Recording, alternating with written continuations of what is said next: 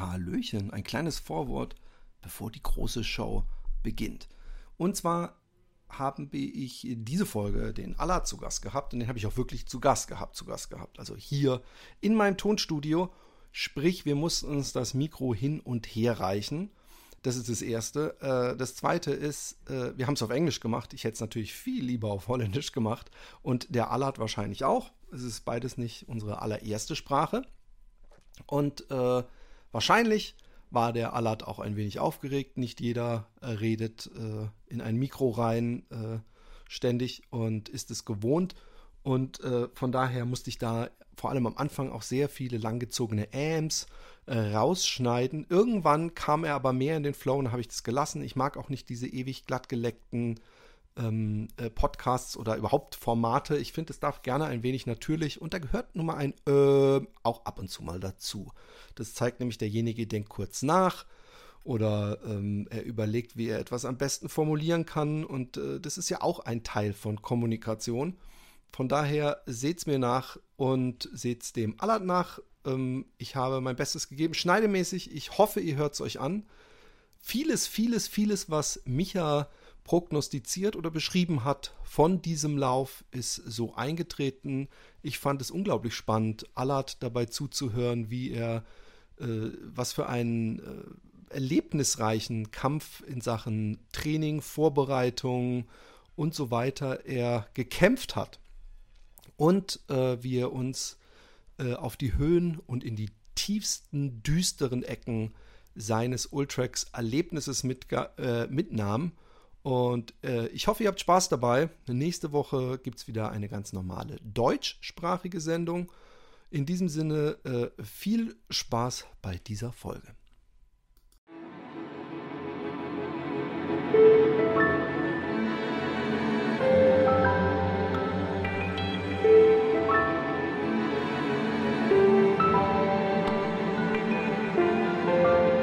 Fat Boys Run der Lauf-Podcast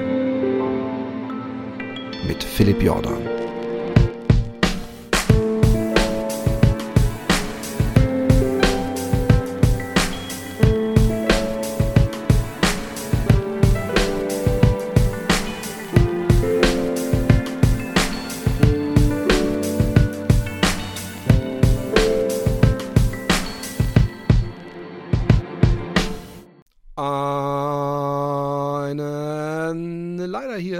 Regnerischen Morgen, aber ich wünsche euch natürlich einen sonnigen Herbsttag mit Vogelgezwitscher, die gerade am Zusammenpacken sind, auf die Reise in den Süden, weg von der Kälte, die vielleicht ja doch gar nicht kommt. Die müssen sich auch erstmal auf den Klimawandel neu einstellen. Tun übrigens Vögel. Ich habe mal mit einem Ornithologen auf Texel gesprochen, der meinte, dass sich ähm, die Vogelbevölkerung auf der übrigens Vogelinsel, möchte ich fast sagen, Texel, mit der Zeit verändert, weil manche Vögel kommen gar nicht mehr aus äh, oder, oder bleiben in Russland oder so. Also es ist, äh, äh, ja, ich, ich, ich lasse meinem Hirn wieder freien Lauf, wie ihr merkt. Ähm, es freut mich, dass ihr wieder eingeschaltet habt zum richtigen Zeitpunkt, den ihr selber gewählt habt. Ähm, ich möchte, bevor ich heute mich mit meinem Gast beschäftige, noch ein paar Updates geben. Heute ist für euch wahrscheinlich äh, Freitag, der 24, nee, 23. September. Heute ist für mich aber Freitag, der 16. September. Das heißt, heute ist äh, oder erscheint mein Buch, was mich natürlich sehr happy macht. Und ich habe gedacht, ich verlose ein äh, Buch ähm, an äh, die äh, ZuhörerInnen. Ähm, und ich muss mir eine gute Frage noch einfallen lassen. Und die Frage ist, Sagt mir, ähm, schreibt mir, ähm, warum ihr unbedingt dieses Buch zugeschickt bekommen sollt und warum ihr ausgerechnet die richtigen seid. Vielleicht, und das könnt ihr dann noch ein bisschen äh, unterstützen, eure Wichtigkeit, indem ihr zum Beispiel äh, schreibt, was ihr dieses Jahr alles Läuferisches erlebt, geleistet oder euch gesteigert habt. Wenn ihr zum Beispiel sagen könnt, hey, letztes Jahr habe ich angefangen, habe ich 200 Kilometer bin ich im Jahr gelaufen und dieses Jahr bin ich irgendwie 1200 Kilometer äh, gelaufen. Also äh, ich bin dann, was ich letztes Jahr im Jahr gelaufen bin, bin ich jetzt im Monat gelaufen oder so ähnlich. Äh, nee, äh, die Hälfte, ja egal, scheißegal. Ähm, dann äh, äh, schickt ihr das an, äh, ich glaube, mail at fatboysrun.de oder ihr könnt es auch an philipp.jordan at gmail.com schicken. Ganz wichtig, äh, macht als Betreff der Mail Gewinnspiel. Dann kann ich die viel einfacher ordnen und kann mir dann einen aussuchen, den ich in der nächsten Folge äh, bereits dann, naja, mal gucken. Oder in, in ich gebe euch auf jeden Fall eine Woche Zeit, nachdem das on air ist und dann äh, werde ich das Ganze äh, bereitstellen. Ich will noch kurz erzählen, ich war gerade mit dem Gast, äh, den ihr gleich äh, hören werdet, 10 Kilometer laufen. Also es läuft gerade mit dem Laufen so ganz langsam. Ich bin ja froh, wenn ich keine ähm, kein Auer in der Wade habe. Aber das läuft. Also da kann ich äh, positives Feedback geben. Allerdings ähm, habe ich äh, andere Probleme, nämlich äh, mein Verf Verfüb, äh, äh, der Zehennagel, nämlich der große Zehennagel, der ähm, mal wieder reinwächst und ich habe keinen Bock mehr immer zum Podotherapeuten zu laufen. Ergo habe ich mir gestern all mein Philipp-Mut zusammengenommen und es ist nicht viel, aber ich habe es gemacht und habe beim Arzt angerufen und gesagt, ich möchte einen neuen Termin haben, ich möchte nochmal äh, diese äh, Zehennagel-Wurzelentfernung äh, machen. Und äh, ich möchte nicht zu sehr ins Detail gehen, weil ich möchte euch diesen wunderbaren Hörgenuss äh, nicht versauern. Aber ich erinnere mich, dass diese Spritze in das ähm, Bett des, des Cs, ja, mit einer der schmerzhaftesten, schmerzhaftesten Erfahrungen war, die ich in meinem ganzen Leben hatte. Und äh, ich habe viel Schmerz gelitten in meinem Leben. Und äh, ich habe aber auch andererseits keinen Bock, immer diesen leichten Schmerz im C zu haben von diesem Verfü. Ich versuche, ich versuche, ich versuche sehr bescheid, ich versuche verfickt äh, äh, zu sagen und so zu tun, als ob ich es gebast bekomme. Hört ihr das? Ist das gelungen? Ist das dieses, ist das eine Illusion, die funktioniert? Ich denke nicht. Auf jeden Fall ähm, bericht, halte ich euch da auf dem Laufenden. Ich habe am Dienstag einen Termin und dann wird geguckt, ob man es irgendwie vielleicht sogar nächste Woche schon machen kann. Und dann bin ich endlich äh, ready to get steady oder so ähnlich. Nun zum heutigen Gast. Ähm, ihr erinnert euch, dass wir mal, also der Micha und ich, äh, für einen Bekannten namens Allard äh, von mir einen Trainingsplan gemacht hatten, zusammengestellt hatten. Äh, wer das noch nicht gehört hat oder jetzt erst anfängt mit äh, dem Hören des Fat Boys Run Podcastes, sollte einmal äh, in der Timeline weiter runter scrollen und da gab es auch mal ein Update zu. Also wir haben, glaube ich, zweimal eine Folge dazu gemacht und ähm, wir haben aber nie das äh, finale Ergebnis besprochen. Wir sind nicht darauf zurückgekommen. Und wie könnte man das besser machen, als mit demjenigen, der es erlebt hat, selbst zu besprechen? Und das will ich jetzt tun. Nun würde ich das am allerliebsten und am einfachsten auf Holländisch tun. Das wäre aber wahrscheinlich für die meisten von euch ein sehr suboptimaler Hörgenuss. Ähm, und deswegen versuchen wir das Ganze auf Englisch. Ich hoffe, das ist okay für euch. Und ich äh, hoffe, ihr habt viel Spaß. Und äh, weil ich sonst sowieso vergesse und mich verabschiede, möchte ich mich auch nochmal bei allen Patreonen bedanken. Und auch da will ich demnächst äh, neue Inhalte machen und auch nochmal für das positive Feedback, was ich für die letzten Folgen bekommen habe. Vielen Dank. Ich werde weiter Gas geben. Und äh, welcome to the podcast, to the show. Allard. Yes, thank you, Philip. Thank you for having me. Yes. Um, okay. Uh, let's rewind. Uh, do you remember when we made uh, the training scheme for you? What uh, what month was it? Um, I believe it was in February. Uh, no, earlier. I, th I think January. Yeah. Okay. Yeah. And um, let's uh, go back in time. Um, I remember it was quite. first of all, first of all. It was for the Matterhorn Ultraks of Ultraks, of Ultraks, however you want to pronounce it. Um, how many kilometers? Uh, 49. And how many? Uh, 3,600 meters uh, descent and ascent. Okay. That is uh, quite a while, and uh, I remember we had this formula where we uh, could bring that down to pretty much 85 kilometers on a flat uh, surface because uh, per thousand kilometers we can count like uh, in, in height, we can count like it has the same impact on the muscles as uh, 10 kilometers on a flat surface. Um, as you live in the Netherlands, as I do as well, uh, we had some um, things to overcome, uh, and that is the lack of mountains and hills. And if I recall right, uh, one of the things that stood out of that scheme uh, compared to a training scheme someone would get in Germany is you had to also be on a treadmill with a high uh, um, uh, elevation and uh, let's let's uh, uh, when you uh, talk me through it when you received the training scheme how was your first reaction? Uh, did you think oh that's easy or uh, i think you're a person who loves to have something in front of him to to do like like a scheme to follow. And how hard was it? Talk us through it a little bit. Um well, uh, I'm a person who reacts good on uh, structure, so um, so that's why I contacted you, and I needed some help. I only did uh, one marathon uh, before my first ultra, so uh, I'm kind of a rookie in, into the game. What was where was the marathon? When was it? And um, I think you had also 352, right? Is that possible? Yeah. We, I, I, can remember because it's my personal best. yeah. yeah, yeah, exactly. Well, I have a history from uh, basketball. Um, I started running uh, when the coronavirus was uh, going on. I picked it up with a friend of mine, and uh, we got hooked, and we signed up for our first marathon. So everything was new for me. We did a lot of speed work and a lot of training on asphalt. Well, it went okay. So indeed, my first marathon was in uh, Leiden in uh, October of 2020, uh, I believe. Yeah, it was a lot of fun.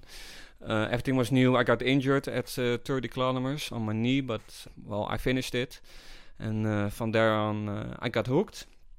And uh, well, after that, I I signed up for my first ultra mar marathon because I. How, how, did you? How did you? Usually, there's a lot of people running marathons. if you go to a marathon, you will see that. But not everybody decides to run ultra marathons or to do trail. Uh, what inspired you? Did you read a book? Did you see a movie? Uh, what inspired you to go this way? Which is not the the thing, um, the obvious thing to do if you live in the Netherlands. Yeah, good question. Well, first of all, I, I love the mountains. I have, uh, well, I, believe, some spiritual thing, but it, it, it's kind of magical for me and I loved the nature environment.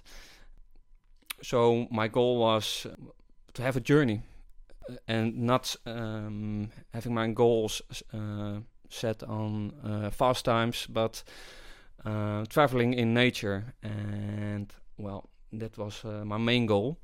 And well, I started googling, and uh, as a rookie, I I found it the Matterhorn, and I'm like, okay, I'm gonna do this, and uh, not knowing uh, I was signed up for, I was signing up for. Uh, well, and then I contacted you because of an uh, well, a friend of mine and a friend of yours uh, made the connection, and uh, well, that's how we get started. And well, yeah, you help me and you teach me what what is what ultra running is. Yes, and and um, so you you were uh, running already a lot when we got in touch. Uh, how did you respond to the uh, training uh, scheme that you got from us? This training schedule. Did you um, uh, like uh, first of all the psychological part when you saw it? Was it was it were you like yes I, I love to dive in? And physically, how was the how were the first weeks? Uh, I love diving into the into the program, but the training was different in comparison of what I'm used to do. So what I had to do was a lot of uh, strength training. Um, I believe Michael called it uh, eccentric training. So I had to do a lot of hours in the gym, or a lot of hours at least once once in a week and I had my focus, put my focus on uh, endurance. So long runs in a weekend uh, for about three hours at least.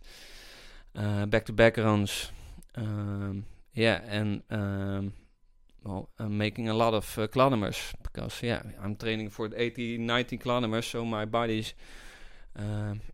I trained for getting used to um, running, I believe 60, 70 kilometers in a week. So that was my main goal. Um, but I love the program.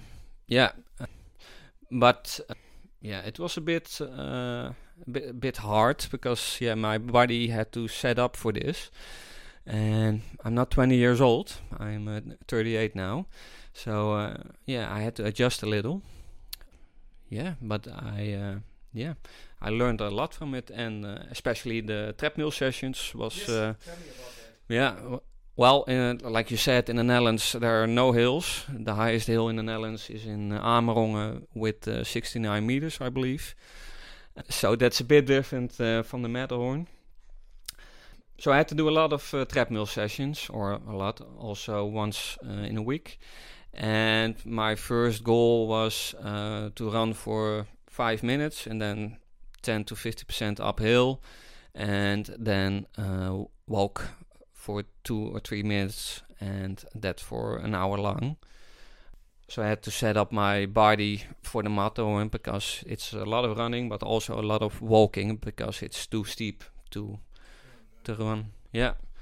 So um, yeah, and I also uh, got the tip to do a lot of trails. Uh, um, in my first marathon, it was only asphalt, asphalt, and now, now a lot of uh, uh, forests, forests, and uh, yeah, yeah.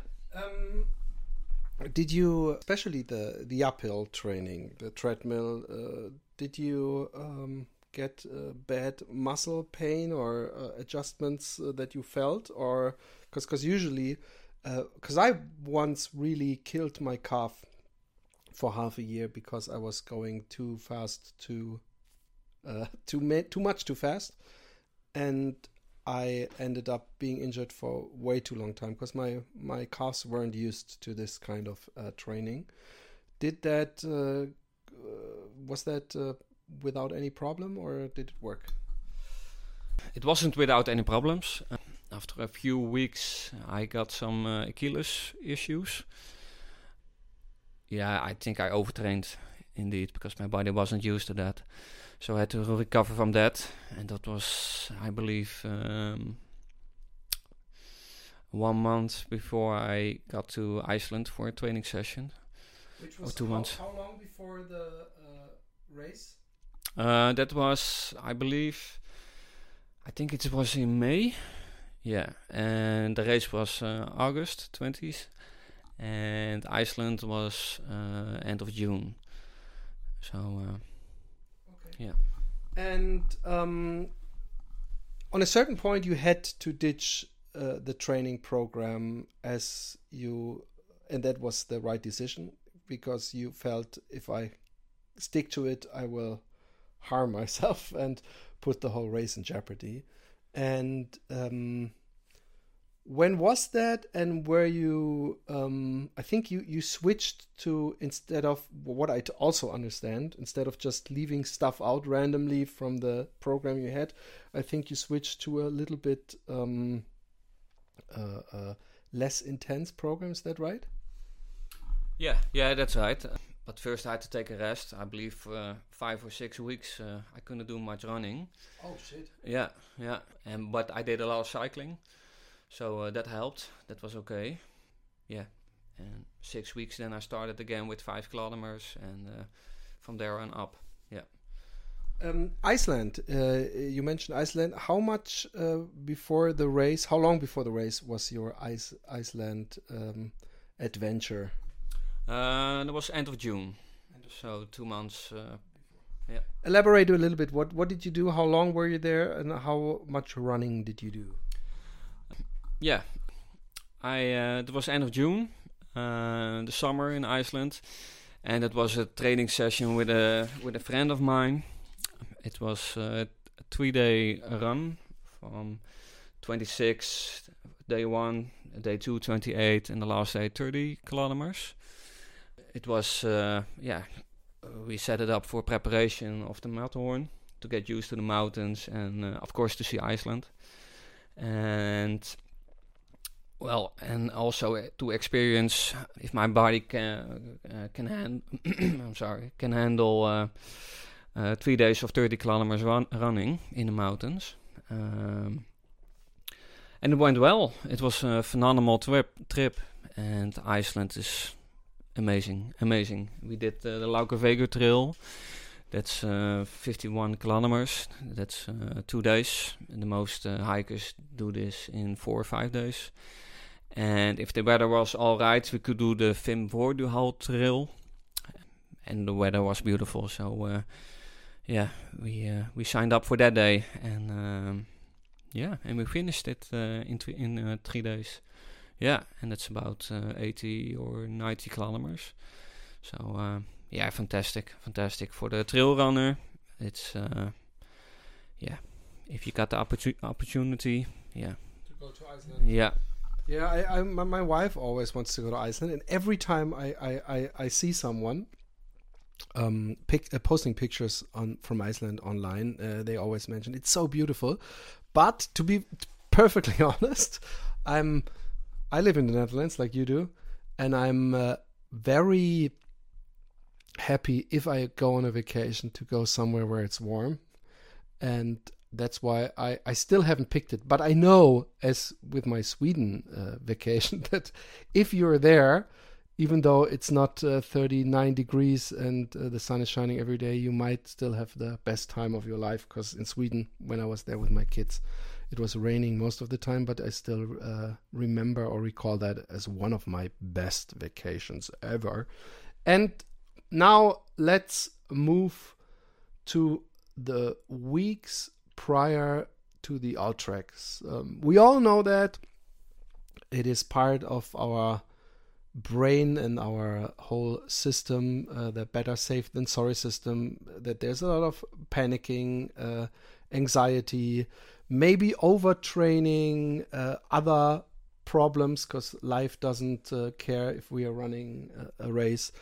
Uh, how were the weeks uh, coming up to the Ultraks going? How did you feel psychologically and physically? Um, well, I, I was feeling great. Um, um, I had a lot of uh, training to do four or five times in a week. Uh, was awesome. Was awesome. Um, um, um, but I believe four weeks in advance of uh, the Matterhorn, um, I got injured on my calves. Um, I started running for three or four kilometers.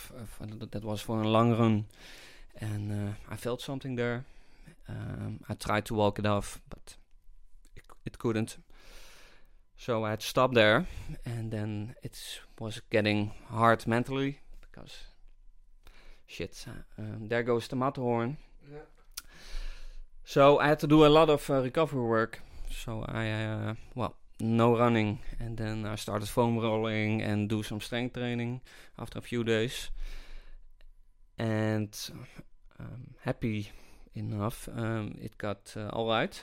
So I had to, uh, I could uh, do a long run uh, three weeks uh, in advance of the Matterhorn. It was a back-to-back run, 20 and uh, tul- 30 kilometers, um, easy runs and that went uh, well and that was uh, mentally what i needed because uh, i saw my whole race breaking down with that injury. And from there on my tapering period started and that was yeah that was fine yeah. Um, I remember when we were running together that you mentioned that you have uh, problems with um, uh, digestion sometimes. Sometimes I asked you what kind of gels you use, and I, I, if I recall right, you said no. I usually just take a banana with me. Um, did you experiment with food? Because I think, as many people will hate me now for that, but I a, banana doesn't have everything you need. Uh, it uh, it's not being digested that quickly to give you fast energy. Did you uh, experiment with other uh, sports related food or uh, how did you prepare for this? Because you must have had a plan uh, before you went to the start uh, line. yeah i had a plan um, indeed, uh, like you said, I can't uh, digest everything. So I, I experimented a lot, but I, I the bananas still works for me. Yeah, so all the way down bananas. But I also ate, yeah, it's called in, in Dutch uh, tux. it is kind of biscuits with a, a lot of salt in it. Oh yeah, we yeah. have them too. Yeah. Okay. Yeah. yeah so that works for me. And then I experimented with some gels, and um, eventually I found something uh, that works for me. And actually, that's it. And pretzels, uh, pretzels. I also yeah, uh, experiment yeah, with that. Smart. Yeah, that's it actually. Okay. Yeah. So, um, did did you pack? How many bananas did you pack then in your uh, backpack on the start line? Um, three. Three bananas. That's quite uh, some weight uh, compared to the people who just pack three gels, for example. But uh, of course, uh, you had no choice. And salty pretzels and took uh, um, biscuits are a very smart choice. It will give you uh, salt. So, um, then you took off to Switzerland. How many days prior did you arrive? One week. One week. That was uh, very smart to adjust a little bit. Uh, and when, yeah, then let's let's go to the race. How was? I mean, it's almost an obsolete question to ask. How was the night? Because hardly someone says, No, I went to bed at six. I slept perfectly. I just woke up one minute before the alarm clock was going off, and I was in the best mood uh, when I went to the start line. But maybe you are the one who breaks uh, uh, uh, the the masses, and you are the first one to do so. So, tell us. Well, the the night was like a night like everybody else is having it. It was shit. But I got uh, the tip um, get enough sleep the week in prior of the race. So I got that. So that was uh, that was all right. Um, okay. So uh, the race started at uh, seven o'clock in the, in the morning. So because of my stomach issues, I have to wake up early. So my alarm clock was going off at uh, four o'clock. So uh, yeah, yeah, and in the morning. What did you eat for breakfast then? Always oats, milk, oats, uh, some nuts, and uh, kiwis and banana and bananas, of course. Yeah. Uh, that's what I eat. Uh, coffee, of course. Um, also for going to the bathroom. That's uh, important for me. Yes. yes yeah. to to show up uh, empty. Um, that's also uh, a mentally thing. Yes. Yes. Yeah. Yes. If I want to feel good, I have to be empty. Okay. yeah. And that went uh, that went well. Yeah. So. Um, then you went to the start. I bet uh, you had all these emotions and uh, how was the weather and and or talk us through the race a little bit uh, begin with the start and the conditions and how you felt. Did you run alone? Did you run with others? Did you talk to others? Uh, yeah talk us through. Yeah yeah. Um, well, we were sleeping in uh, Täsch. That's uh, a town uh, uh, two kilometers from Zermatt. So you have to uh, get the train to Zermatt. Uh, I was there with my wife and my daughter, but um, well, seven o'clock. That's a bit uh, too early, so uh, I went alone to the to the start line. Um, excited, um, a lot of tension. Had to pee uh, a lot of times, um, but I was all all stoked to get to get going. Um, the um, the ambience was uh, well, yeah, was phenomenal. It's a really good uh, race organization. So if you get there with the Zermatt on the background, of uh, with uh, the Matterhorn on the background, it's uh, it's beautiful, absolutely beautiful. And um, well, I had a lot of uh, a lot of uh, tension, but uh, yeah, I was I was hyped up to get to get started. But um, I'm a Dutch guy, no mountain experience, so I didn't know what I had to expect. So the race was starting in different uh, ways, and I signed up for uh, nine hours. Um, so um, I, I think I started 7:15 or something like that. And I started. Yeah, you start with a big group, and you think, uh, well, I go along with the group. But I had a lot of energy, so at first I thought, well, I can uh, speed up uh, the pace a little bit more. yeah, but um, I was smart and I got the tips from you. Hey, take it easy on the beginning because it's getting it's getting very steep. You know, after you uh, get out of the town, and uh, and it was. But um, yeah, I saw also a lot of people uh, getting their hiking poles and uh, started walking uh, very soon. And I decided to to go with the flow, and um, I think that that was the right decision. let me interrupt you real quick. Hiking poles. Did you train or bring hiking poles? Yeah, I bring my own hiking poles, but um, four weeks. I trained for them for four weeks, so that was too little. Okay. I think. Yeah, yeah. I had no good technique, or um, yeah, that was a bit of an uh, a downfall for me. But did you use them in the race? Yeah, I used them. Yeah, absolutely, absolutely. Because uh, early on, it it's get it gets very steep, and then you have to uh, yeah poke the poles in the ground to get you lifted. So yeah, yeah. Yeah but um, it was all new for me.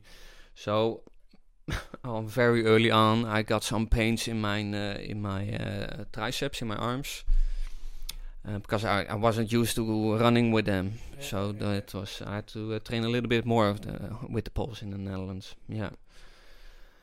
So then, um, uh, I see the biggest uh, climb is uh, between 10 and uh, I think around 16, 17 kilometers. That I think that was um, what Micha mentioned back then, as that's what where most people already get destroyed, and then the downhill is just as steep, and uh, he, I think he said people who who come down to the lowest point, which is at I think around kilometer 27 uh, that they already almost are dead, and then it goes back up till uh, two uh, points, two thousand six hundred meters in height. Um, uh, how was the moment? At least I think that must be a quite a quite uh, uplifting moment to be on that very top, which is above three thousand uh, meters in height.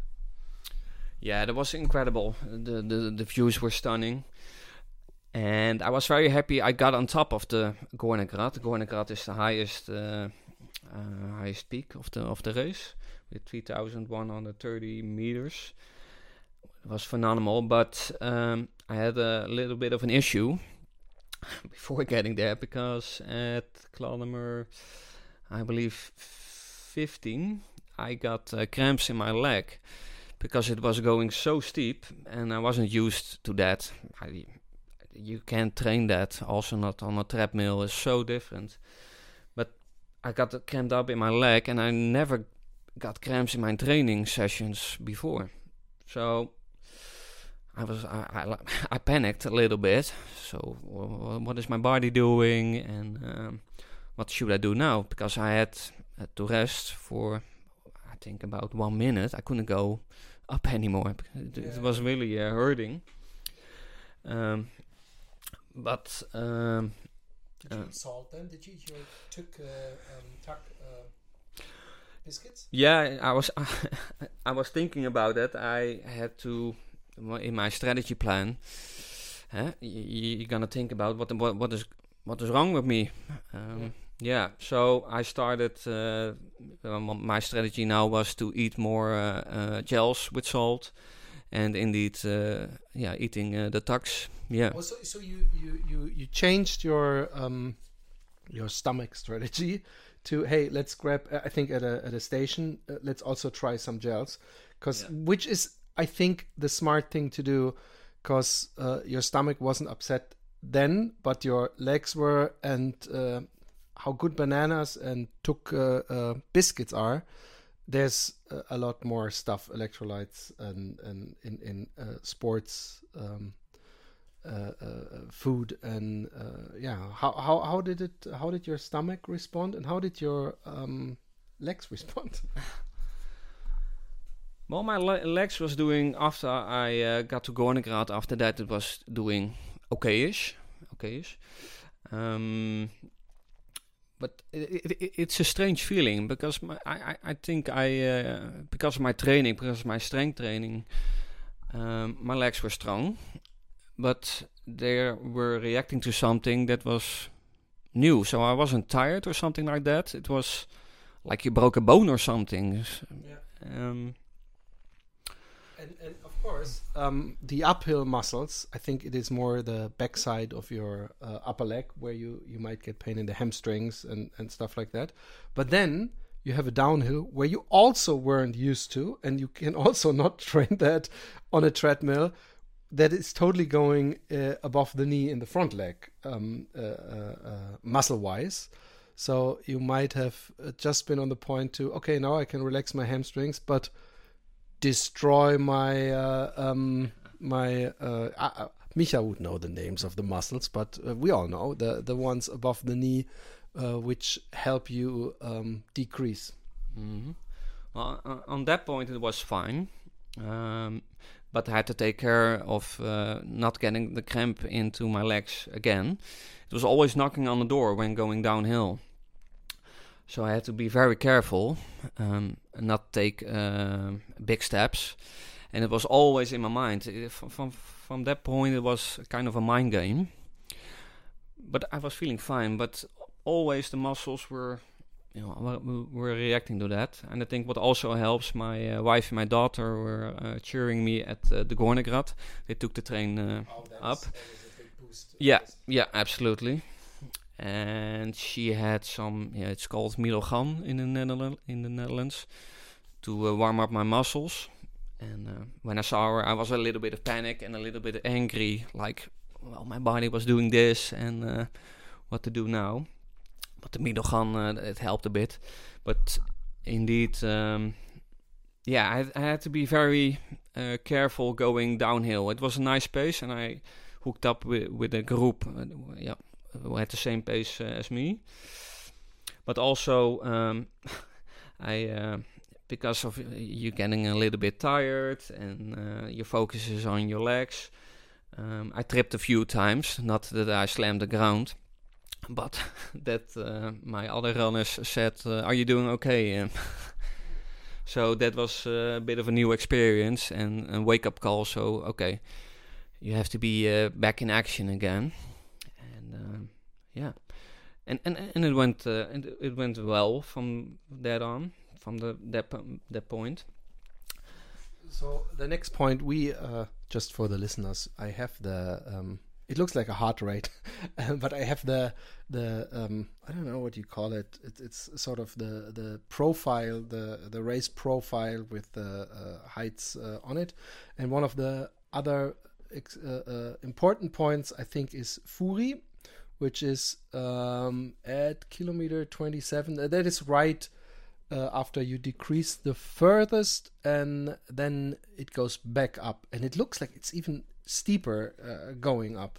How were you psychologically? Because you you knew you were um, pretty much over half of the race which always helps even though we know the half of an ultra marathon is never like the half of the the race uh, it gets uh, harder in the end but uh, uh, uh, let's pick up here at Furi. How were you? How was your condition? How was your spirit? And how was your stomach and your legs? Everything was doing fine, actually. Um, I was all uh, hyped up again, and I was in charge of the race again. And indeed, uh, then you started with uh, the climb on, onto uh. And that was a brutal climb. I never experienced something like that. But As, as promised by Micha, by the way, that this Yeah. would be brutal. Yeah, yeah, because you have a lot of climbers going uphill and downhill, and and then you're going to start that climb, and that was, uh, yeah, that was so so steep. Um, you have to push yourself up, but um, the atmosphere there, it was a real race atmosphere, like uh, in the Tour de France. We have all the people uh, cheering you, and that was uh, phenomenal. Um, so yeah, so that that that got me uh, going. but uh, there was not uh, much of uh, running uh, over there. It was uh, just getting uh, to the top. But uh, yeah, also that was very new for me. Um, eh, normally, after a, a climb at the Gornegrad, you think you're done. And um, you have uh, 27 kilometers in your legs. eh? You want to go home and go to bed and uh, have to take a shower. But no, then uh, the hardest climb is uh, just starting. Um, Um, there's um, uh, after uh, that climb, which is around, I think it's 800 um, meters from um, Furi to uh, Schwarzsee, which is the peak, if I'm not, uh, if I'm calling right. And how was how was that peak? How was that experience when you made it to the top? Because you made it, you you're sitting here, so yeah, I made it. Yeah, um, stunning views again. The whole race, stunning views. actually. was cool, by the way. Yeah, yeah, it was all I think 12, 13 degrees, sunny, so perfect views. Yeah, yeah. Um, when I was on top, I was uh, tired but uh, satisfied, and um, but I had to fill up again for my uh, water, and I had some electrolytes. Um, and well, that, that was also I think a funny story because um, because I, I I can't handle everything with my stomach. I uh, practiced with some uh, powder, so not uh, tablets for in your uh, Water, but yeah, but powder. So I had to, I, I put it in a in a in a plastic bag. So which, as a Dutch person, might have got you in trouble at the border. yeah, yeah, I think so. yeah. So um, I had all the power in the bag, and I had to put it in my bottles. But but I was tired, and I had the pulse. I had no experience with, but I fill it up. But um, I I only got my hands in in in, in the bags, and everything was going everywhere, but uh, not in the bottles. And then I, I think I got it into my bottles, and then I had to fill it up with water at the aid station. And well, because you're tired, you're doing stupid, stupid things. So I, I gave my bottle to them, and everything was empty again. So no electrolytes, and everything from that point is um, going uh, awkward. You, you're doing stupid things, and um, so so uh, so you tried to get the powder in the bottle. You messed up, or sort of made a mess of it. You just uh, let the people at the aid station fill up your bottle without the electrolytes you needed. Couldn't you have asked someone to put the powder in the bottle, or or did, didn't they have electrolytes at the aid station? Well, they, yeah, they had uh, electrolytes, but, I, but, but my stomach can't handle that. I didn't prin- practice that. And, well, for me, when I'm doing a race, I'm only focused at myself. So it doesn't come to mind in me to ask other people to help me or... No, I'm I'm in my zone. I'm doing my race, and uh, yeah, that's it. Yeah. So, um, so you weren't. Uh, you, you could have, of course, you had uh, your pretzels and the TUC uh, uh, biscuits, which are salty, which is electrolytes, basically not the whole spectrum, but it could have uh, helped. But what is really, really uh, uh, weird to me, if I look at this heart rate monitor, it looks like the climb from Staffel, Staffel, Staffelalp to it's not even in the uh, there's not even a point or something but that looks almost like it's going 100% decrease it looks like you you should have packed some uh, uh, Reinhold Messner gear like like some mountain climbing gear because it looks like it's almost going straight up. It's definitely steeper than the two climbs before. Um, describe that a little because there wasn't even an aid station or anything on top so it's not even the rewarding like i just have to get my ass up there then i will get something to eat or at least some love and attention. So uh, that seems like the the um, the final big climb and decrease. There's a tiny one in the end but then it goes it all also goes like the the decline in the end of this race looks like okay you could just jump from there because it's almost going straight down.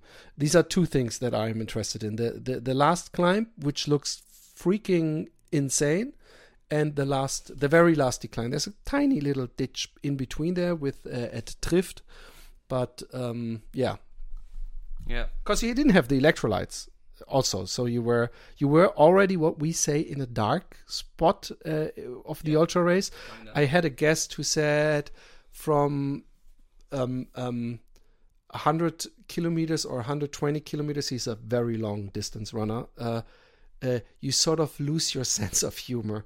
I guess you were in that zone there right? Yeah, on, on that point, absolutely. Um, especially because uh, at the last two climbs, it's on 35 kilometers, and I was thinking about my marathon and hitting the wall. Uh, when I was when I was getting, uh, I was afraid I was uh, hitting the wall because I had no food, um, and uh, on top of that, um, well, I had had some bananas still, yeah. But um, from that point, I got also some. Uh, really quick because you, said uh, at the other point i think was it Gornergrat or was it the other one you um, you used gels from the aid station right so couldn't you do no, that No, no, not Oh, you didn't? No, no, no. I had my Ah. own uh, gels. Oh, yeah. okay uh, uh, Maurten or uh, something else Uh, no, it's from the from the Decathlon. I don't know the brand, but oh okay yeah. that's funny you're very picky and there is a brand who's especially made for people with a uh, easily upset stomach but you pick the decathlon. Thing that's the the that's a uh, by the way a cliche of the dutch the germans don't know. But that's the most uh, i think you understand when i say that's the most dutch thing to do. Because because uh, what, what people i have to really explain it because uh, there's a lot of sort of stupid cliches about the dutch but uh, the cliche that i learned of in the netherlands from dutch people is that the dutch are very uh, cautious with their money and they don't love to spend big time easily. So i guess that's why you took the decathlon gel. But at that point where you at, were at the dark place why didn't you just take another gel? Because usually at least the little sugar gives you also um, a brain high.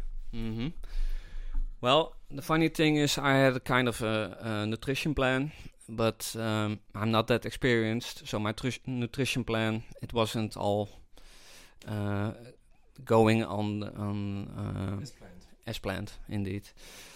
And on top of that, um, after that, um, my uh, stomach got a little bit uh, upset.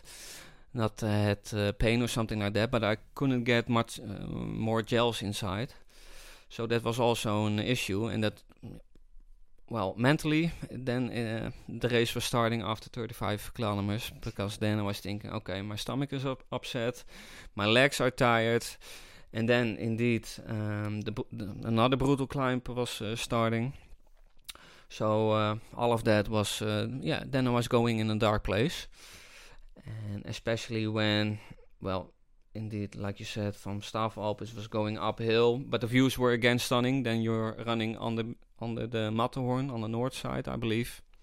Incredible. But then again, um, you're going downhill. And that was also, yeah, a lot of uh, pain uh, on the upper legs. And then you got to Trift at the last aid station. Well, and then when I was there, I. Uh, well, uh, I was not emotional, but d- it was getting extra hard on that on that uh, point. you, you were at the point that you could understand why there's a lot of crying in ultra running Yeah, indeed. Yeah, yeah.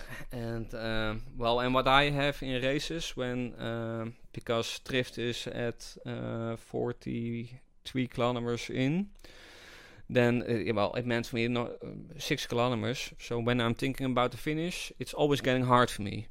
So also in my training sessions, if I have to do five or ten kilometers, at when I'm starting to think about the finish, my body reacts, and uh, I want to be done.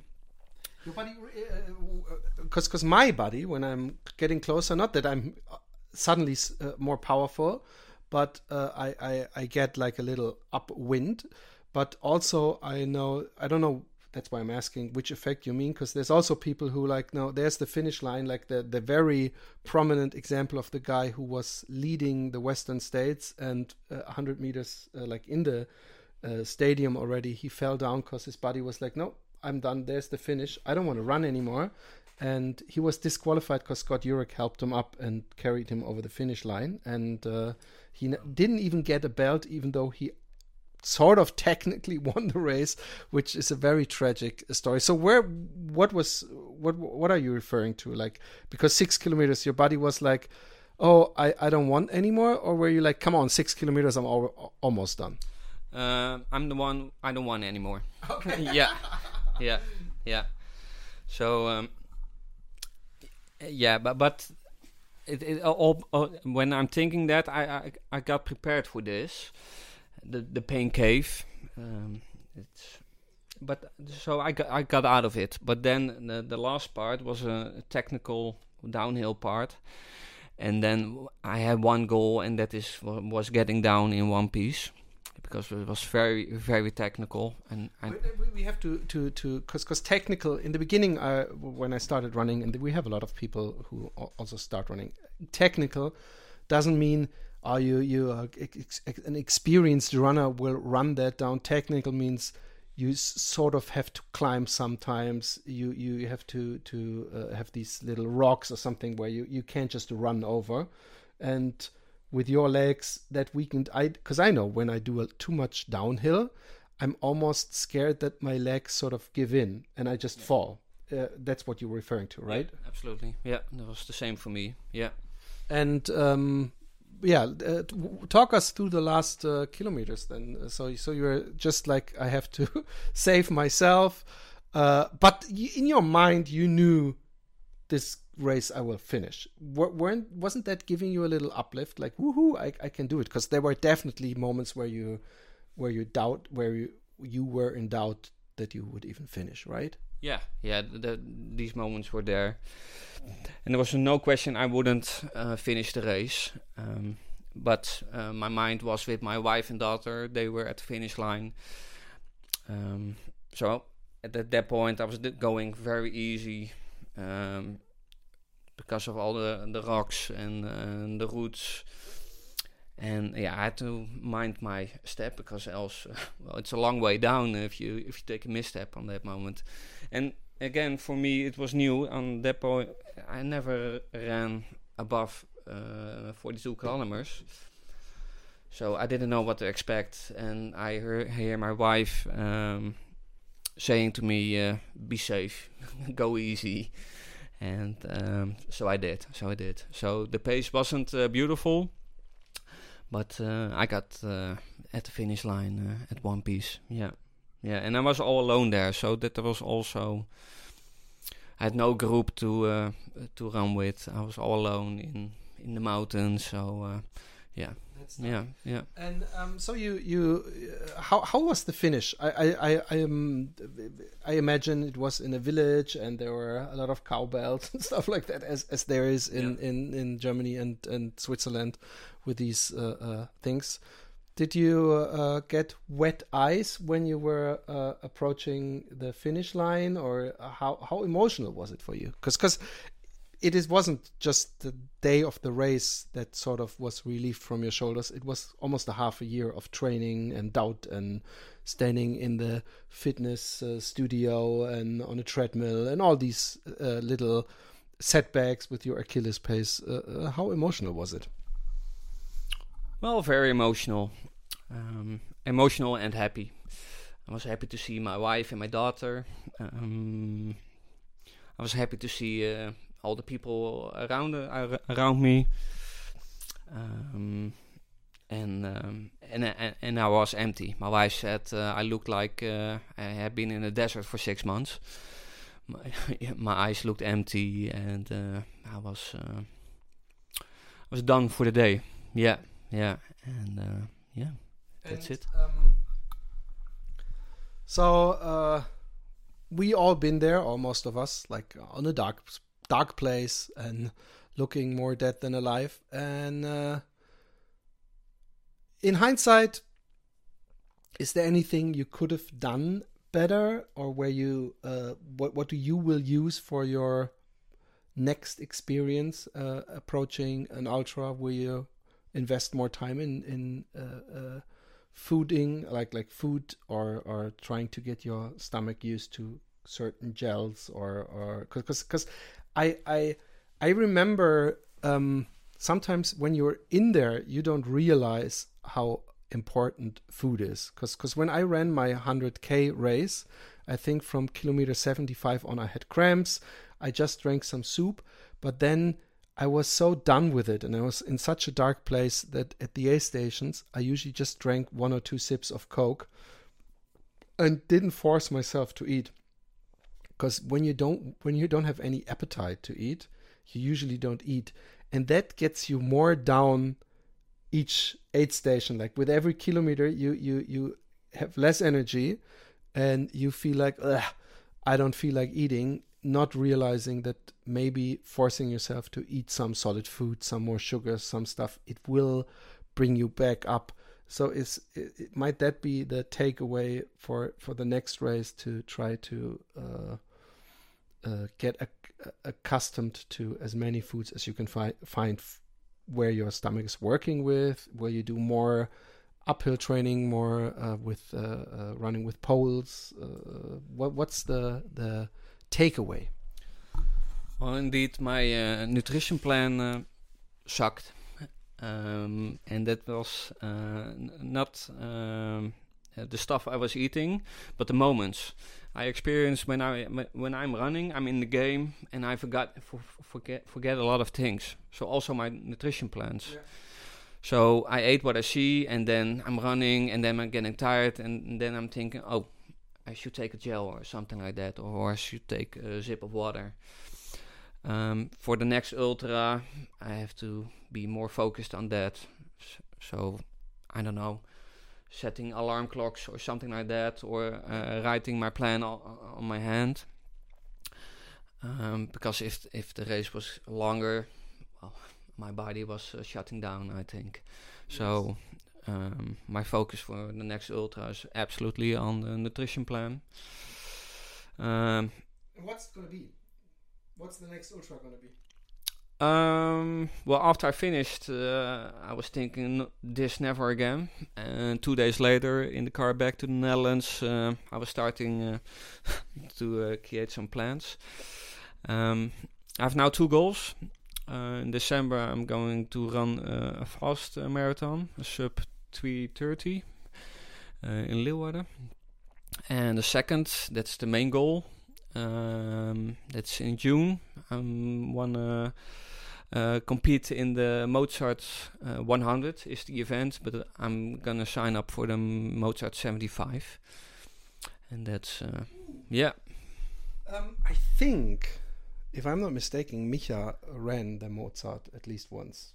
But maybe I'm mistaken. But I, the the word Mozart uh, from Micha's mouth somehow sounds familiar, and he's not a classical music fan, so it must be the the race, and. Um, that of course is a big step and uh, first of all thank you very much for uh, the, your time and uh, this interview and i um, i wish you all the best for the mozart maybe we can then uh, talk back and uh, are you on strava people might want to follow you or connect with yeah, you I'm on strava what, what's your name there uh, my name is Allard Tanus Allard Tanus Tanus yeah. T-A N-I-S. Tanis. Okay, Allard A-L-L-A-R-D und dann Tanis. Äh, da könnt ihr euch mit dem Allard connecten. Vielleicht habt ihr auch ein paar gute Tipps bezüglich dem Mozartlauf. Ähm, ich bedanke mich. Es ging jetzt doch eine Stunde. Also ich habe nicht ursprünglich kurz erwägt, dieses Interview an diese halbe Folge von letzter Woche dran zu hängen. Aber dann wollen wir dem Allard äh, das äh, Rampenlicht gönnen, was ihm gebührt und ihm zum Mittelpunkt dieser Folge machen.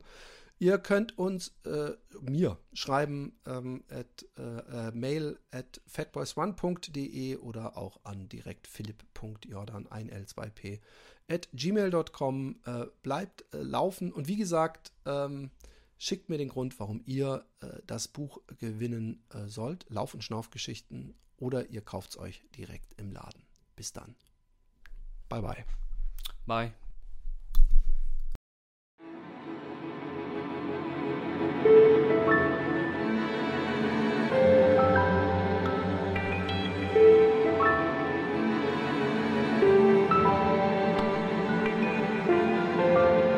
Fat Boys Run. Der Laufpodcast mit Philipp Jordan.